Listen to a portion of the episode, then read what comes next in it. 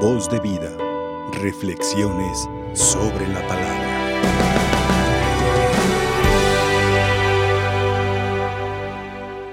Quiero poner la atención en lo que Lucas nos narra, en experiencia que van teniendo desde luego Pablo y Silas. En esa situación de embarazosa o quizás una situación crítica, angustiante en la que se encuentran en la cárcel. Pero ¿por qué razones ellos llegan a la cárcel? Dentro del camino de la predicación ellos se encuentran con una jovencita, una mujer que parecía que tenía el don de la adivinanza. Pero hay que ver en todo eso Pablo vio que no era algo bueno, sino que esta mujer parecía que hablaba del futuro de las personas, pero gracias al poder de Satanás. Y Pablo vio a bien ejecutarle un exorcismo a esta mujer. Entonces esta mujer adivinaba la vida de las personas, había gente que en Filipos, esta comunidad europea en la cual eh, este, San Pablo son en su segundo viaje misionero y de la cual Filipo va a ser como una de la comunidad europea de las cuales comienza a ser los primeros cristianos. Esta gente, desde luego, teniendo a alguien que se considera que tiene algún don, pero muchas veces nosotros no nos preguntamos de dónde vienen los dones. Nosotros escuchamos y compartimos, ah, es que allá hay alguien que te hace bien, que te cura, que te... pero no sabemos su procedencia, si es bueno o si es malo.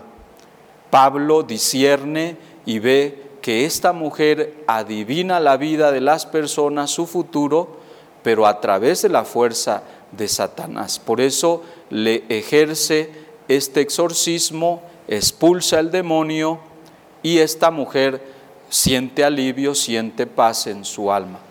¿Qué pasa con los que según se sentían beneficiados? Se van a enojar, desde luego. Si en la comunidad llega alguien y les quita a su brujo, a su chamán, pues claro que se van a enojar todos. Vamos a paliar a estos hombres que nos están quitando este don y mucho más aquellos amos de esa esclava con mayor razón porque eran los primeros beneficiados económicamente. Y por esa razón Pablo y Silas van a parar a la cárcel. Por eso decimos, no hay mal que por bien no venga. Todo mal de por medio siempre va a traer un bien, que no lo vamos a ver a la ligera, pero hay que dejarlo y el tiempo nos traerá el bien. Ese acontecimiento, Pablo hace un bien a esta mujer poseída y parece que a otros les hace un mal, pero siempre el bien se hace en cadenas, es decir, lleva una cadena, yo hago un bien y otro hace otro bien y ese bien se me devuelve a sí mismo. Si, si yo hago un mal, el mal también se devuelve a sí mismo, se sigue propagando hasta que vuelva a mi propia persona.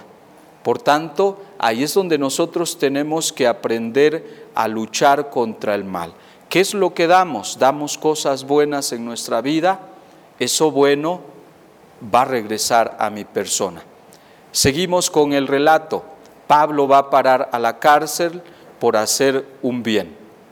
Pero desde luego esa situación aún a ellos no los atormenta, sino que aprenden en medio de la calamidad, en medio de esa situación dura e inesperada, alaban, glorifican a Dios. Lo toman esas situaciones en paz y en tranquilidad, en vez de echar pestes, palabrerías, que es normal que nosotros hagamos, que cuando nos pasa una desgracia, nos quejemos y echemos sapos y culebras por donde sea.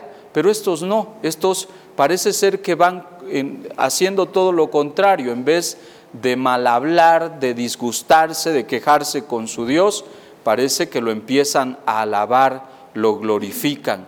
Los otros reos comienzan a escuchar todo lo que esto, y eso provoca la manifestación de Dios. Dios que se manifiesta parece ser a través de una desgracia, este terremoto, que provoca la liberación de estos que estaban esclavos. Pero Dios siempre busca nuestra liberación. Dios no quiere que nosotros seamos esclavos física ni interiormente. Y cuando hablamos interiormente es que no quiere que nuestra alma esté esclavizada por el propio pecado. Él busca liberarnos de esas cadenas que nos atormentan, pero sí busca que hagamos cadenas de bien, no las, las cadenas del mal, Dios quiere romperlas. Las cadenas del bien, Cristo parece ser que las apresiona o las fortalece con mayor rigor. Por eso siempre Dios va a romper toda cadena que quiera oprimir al hombre, que quiera quitarle su propia dignidad. Y entonces estos hombres son liberados. Pero seguimos con esta cadena de favores o cadena de bienes. Este hombre que el soldado que de alguna forma dormía, al ver esta situación, decide quitarse la vida. Si no se la quita, se la quitarán sus propios jefes. Por eso, pero aquí está la mano de Dios que se sigue manifestando. Pablo le dice, no te hagas daño, cuida tu vida. En medio de una situación mal, alguien puede decir, es que estoy pasando por situaciones duras y no encuentro fuerzas para hacer. Claro que podemos hacer muchas cosas. Pablo estuvo, estaba en una situación dura, complicada, en la cárcel, y aún así él puede seguir realizando el bien. Es que estoy enfermo, es que se me murió un familiar y no puedo, y estoy en problemas familiares. Sí, pero eso no nos paraliza, eso no debe de paralizar el, el bien, el que nosotros sigamos realizando obras. Ah, entonces necesitamos, ¿qué hizo Pablo? Ey, dio una palabra de aliento, de consejo, una un consejo sabio y prudente, no te hagas daño. Seguimos con la cadena de favores. ¿Cuánta gente hay en el mundo desorientada que necesitamos nosotros reorientar, que vuelvan a tomar el camino correcto, gente que está equivocada en su camino y que necesitamos nosotros que vuelvan a Él. Y Pablo realiza este papel. La cadena continúa. Este hombre, al verse de alguna manera aconsejado, ¿qué, realiza? Es llevado a realizar un bien. Los lleva a sus casas. No solamente eso, sino que ahora él está enamorado de aquellos hombres que buscaron su propio bienestar y estos aprovechan a predicarle la palabra de Dios y por tanto se convierte y pregunta, ¿qué tenemos que hacer? Esa es la conversión lo que provoca. Cuando los demás ven el testimonio de los otros, aunque sea un testimonio sangriento, martirizante o lo que sea, y digan, mira esa pobre ancianita, cómo da testimonio de Dios en su vida. Ah, claro que va a servir eso para sus hijos o para su esposo o no sé para quiénes o por, por lo menos para el vecino, pero va a servir. Este hombre, este soldado ve en Pablo su testimonio. Mira, en medio de la calamidad están todos golpeados. ¿Qué, ¿Qué, provoca? La conversión. Estos sí que están dando testimonio. Y no solamente eso, y se ve reflejada la conversión rápidamente. ¿Por qué? Porque cambia a una actitud generosa, una actitud cordial, amable, una actitud compasiva. Se los lleva a sus casas y les sana sus heridas. La cadena de favores sigue creciendo. Por eso ya decía yo, haz el bien y el bien va a regresar a ti. Haz el mal y en algún momento te va a regresar ese propio mal. Por eso nosotros tenemos que ver qué es lo que estamos haciendo con nuestra vida. Pero hay que considerar que es ese Espíritu Santo el cual Cristo ha prometido a sus apóstoles que aún yéndose Él de entre ellos, les enviará este consolador. Es que es el Espíritu Santo que va obrando, que se va manifestando en las personas de este hombre, es lo que va provocando conversión, es lo que va provocando que el mal sea desechado del propio mundo. Por eso Cristo nos dice que el Espíritu Santo será el justo juez en nuestra vida. Es el que condenará al mundo que rechazó a Cristo o que más bien lo vio como un pecador, que lo vio como aquel que vivía en el error y por tanto el Espíritu Santo vendrá a cambiar toda esa condena. Si los que vieron a Cristo como reo de muerte o como el pecador, ahora el Espíritu Santo se encargará de que el mundo sea el pecador y Cristo al que le debamos la santidad y su propia gracia.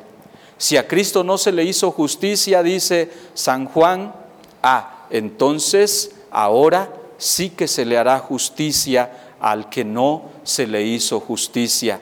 Y el Espíritu Santo será quien condene al mal en el mundo. Esa es la promesa de Dios, por eso vemos que esta obra de, Cristo que se dedicó a fomentar el bien en las personas, sigue reinando, sigue teniendo mucha influencia, sigue prosperando y sobre todo es este bien que se sigue manifestando en nuestra propia vida. Por eso, como ha dicho San Pablo, cabe muy bien decir, venzamos el mal a fuerza de bien y ese bien habitará en cada uno de nosotros.